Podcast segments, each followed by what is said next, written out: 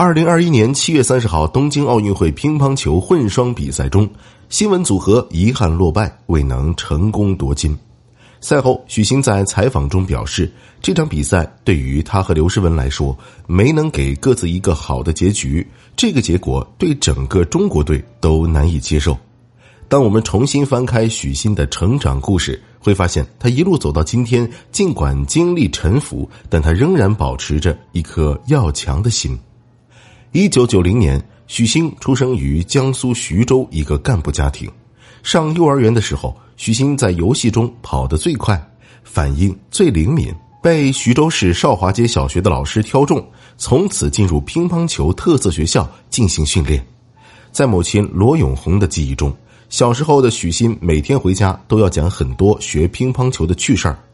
有时候吃着吃着饭，突然把碗和筷子一放，做几个新学的发球动作，边讲边比划。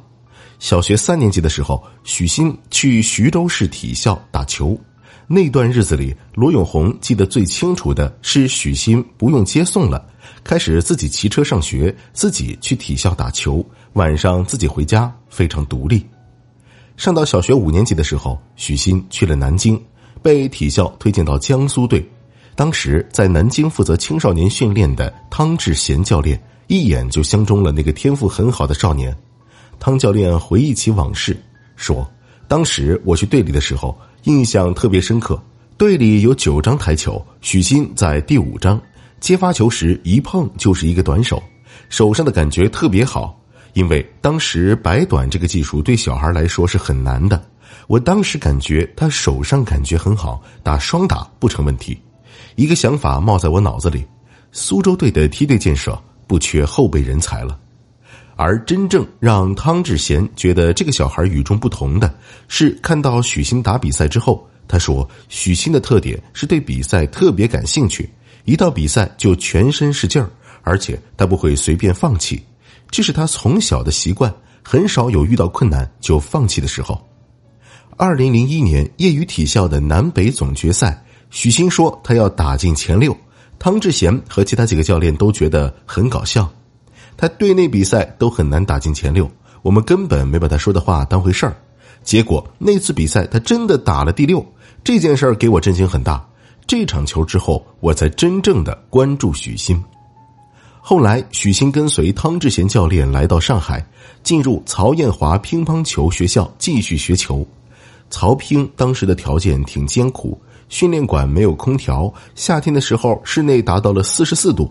二零零二年上海市运动会，由许昕、胡冰涛、何尚昆组成的曹乒队获得全部八个项目中的七枚金牌，这燃起了曹艳华建立一线专业队的念头。二零零三年九月，许昕正式成为曹艳华乒乓球俱乐部一线队员中的一员。多年后，汤志贤再次谈起许昕时，感慨道：“许昕能够走出来非常不容易，尤其刚来上海。”那个时候不像现在，当初做这个决定的时候，肯定看不到今天的样子。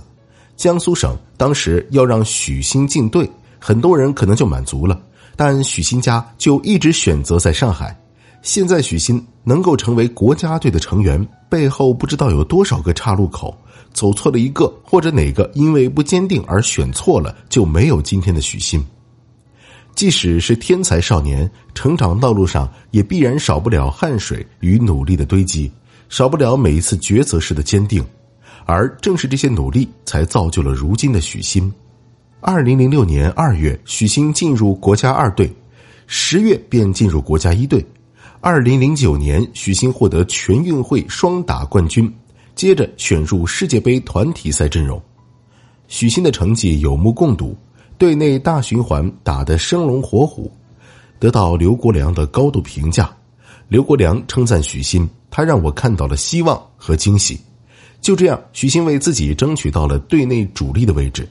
从此一路高歌猛进。第一次参加世乒赛就收获一枚双打银牌，紧接着是全运会男双冠军、世界杯团体冠军、亚洲锦标赛男团男双冠军。